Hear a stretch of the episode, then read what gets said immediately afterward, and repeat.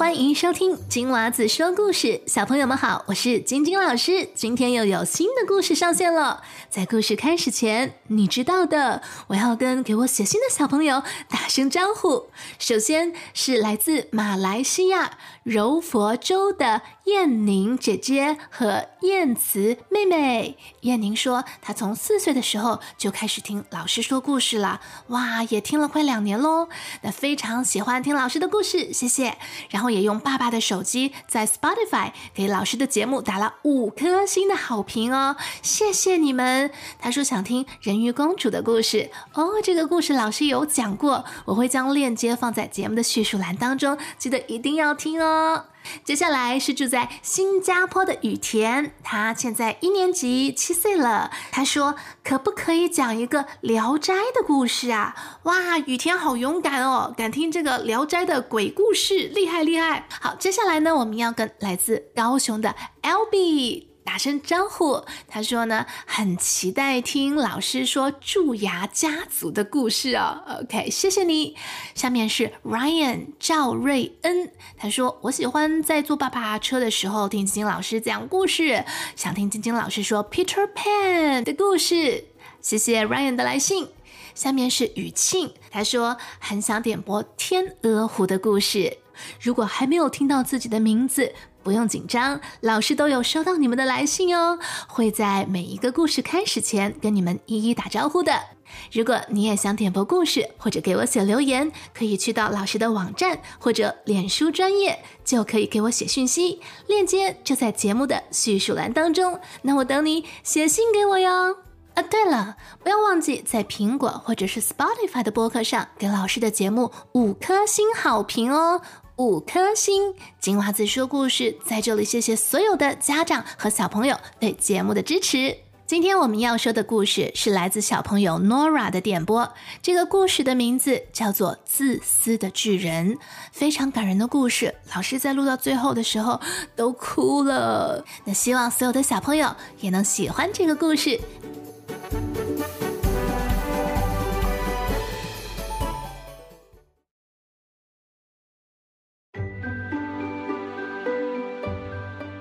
每天下午，孩子们放学后总喜欢到巨人的花园里去玩耍。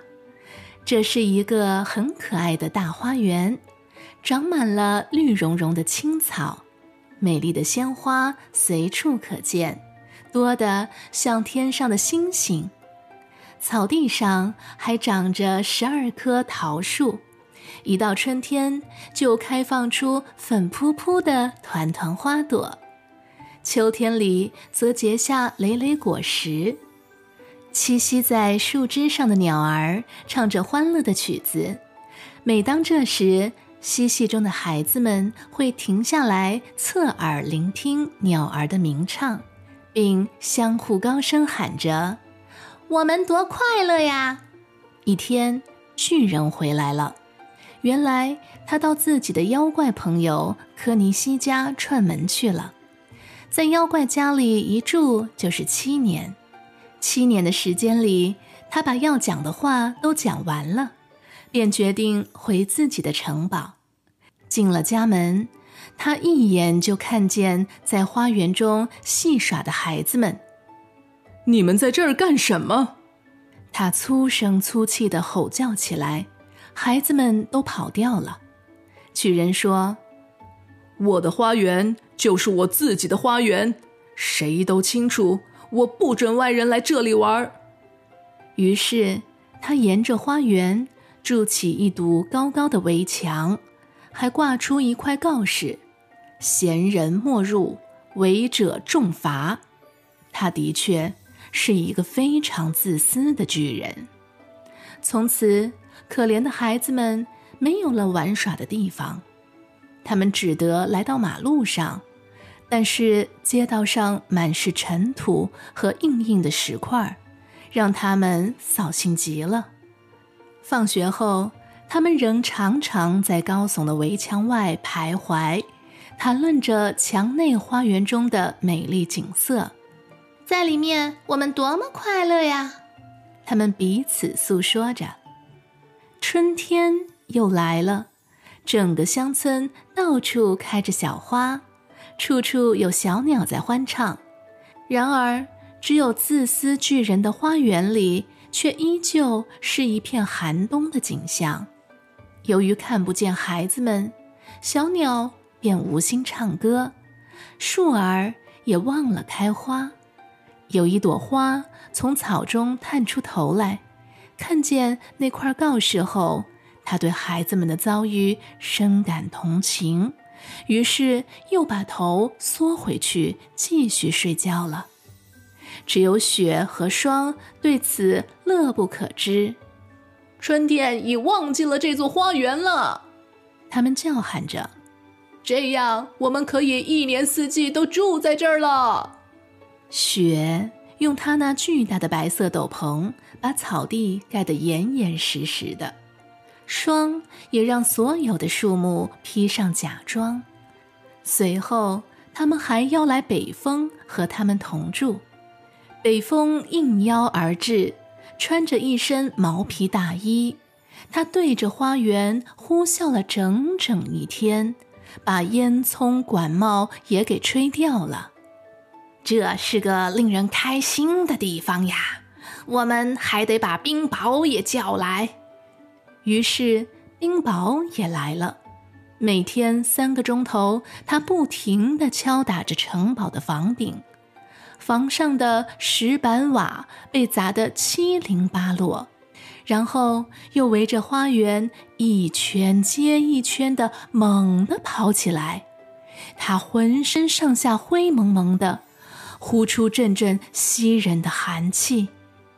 巨人坐在窗前，望着外面冰天雪地的花园，说：“我真弄不懂，春天为什么迟迟不来。”我盼望天气发生变化，然而春天再也没出现，夏天也不见踪影，秋天把金色的硕果送给了千家万户的花园，却什么也没有给巨人的花园。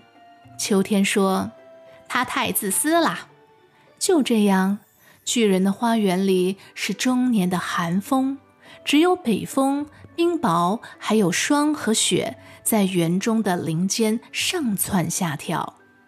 一日清晨，巨人睁着双眼躺在床上，这时耳边传来阵阵美妙的音乐，音乐悦耳动听。他想，一定是国王的乐师路经此处。原来，窗外唱歌的不过是一只小红雀。只因巨人好长时间没听到鸟儿在花园中歌唱，此刻感到它妙不可言。这时，巨人头顶上的冰雹已不再狂舞，北风也停止了呼啸，缕缕芳香透过敞开的窗廓扑面而来。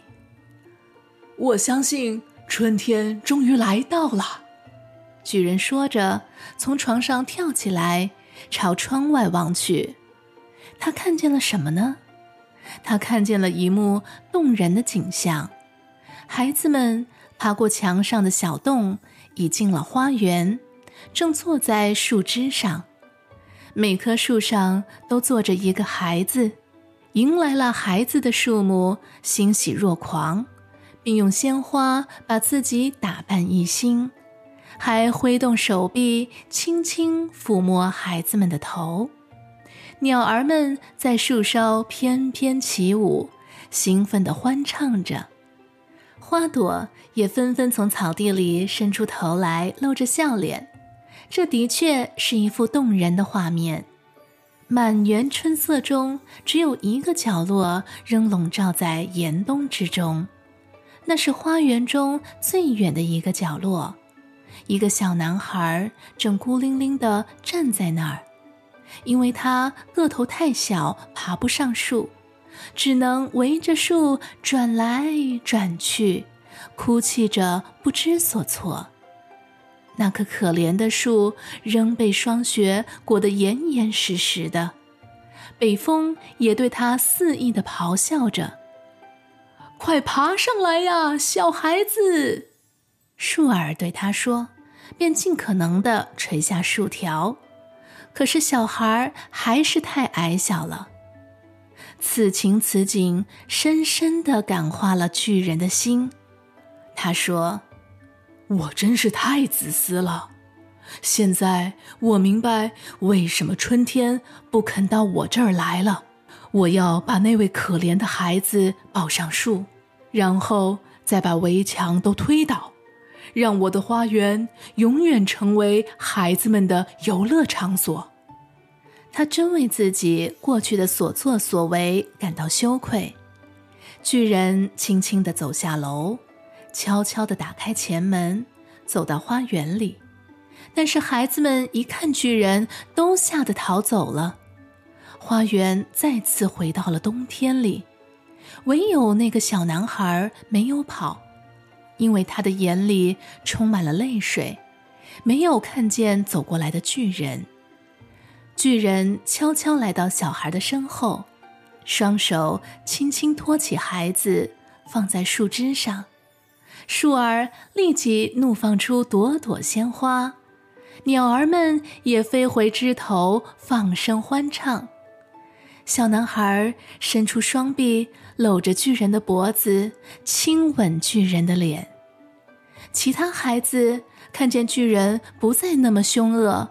都纷纷跑了回来，春天也跟着孩子们来了。孩子们，这是你们的花园了。巨人对孩子们说着，接着他提起一把大斧头，把围墙通通给砍倒了。中午十二点，人们去赶集的时候。欣喜地看见巨人和孩子们一起在他们所见到的最美丽的花园中游戏玩耍，他们玩了整整一天。夜幕降临后，孩子们向巨人道晚安。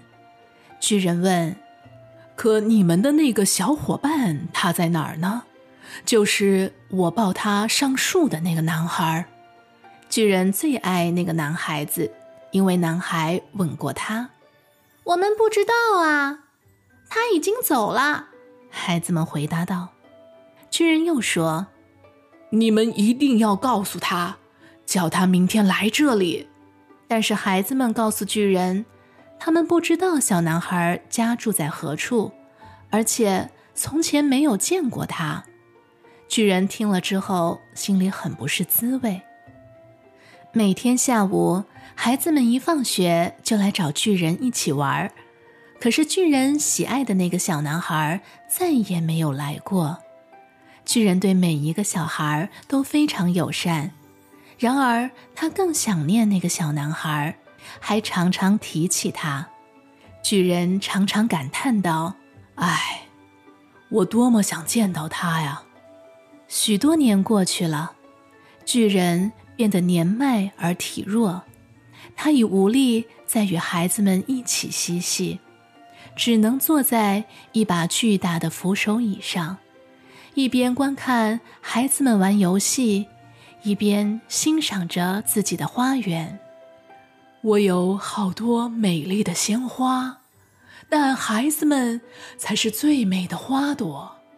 冬天的一个早晨，巨人起床穿衣时，朝窗外望了望。现在他已不讨厌冬天了，因为他心里明白，这只不过是让春天打个盹儿，让花儿们歇口气罢了。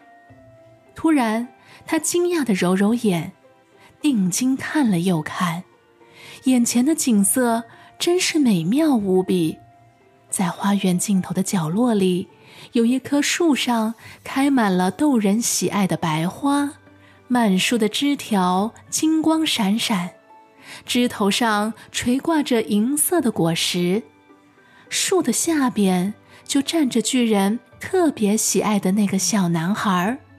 巨人激动地跑下楼，出门朝花园奔去。他急匆匆地跑过草地，奔向孩子，来到孩子面前。他脸红脖子粗地愤愤地说道：“谁敢把你弄成这样？”只见孩子的一双小手掌心上留有两个钉痕，他的一双小脚上也有两个钉痕。巨人吼道：“谁敢把你弄成这样？告诉我，我现在就去取我的长剑，把他杀死。”孩子回答说：“不要，这些都是爱的烙印啊。”你是谁？巨人说着，心中油然生出一种奇特的敬畏之情。他一下子跪在小男孩的面前。小男孩面带笑容的看着巨人，说道：“你让我在你的花园中玩过一次，今天我要带你去我的花园，那就是天堂。”那天下午，孩子们跑进花园的时候，他们看见巨人躺在那棵树下，已经没有呼吸了，满身都盖着白色的花朵。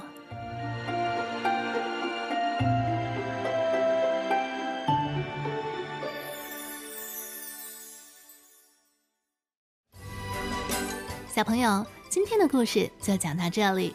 如果你喜欢听我讲的故事，不要忘记去 Spotify 或者是 Apple Podcast 给老师五颗星的好评哦。如果你也想点播故事，可以去到我的网站或者脸书给我写留言，网址就在我们节目的叙述栏当中。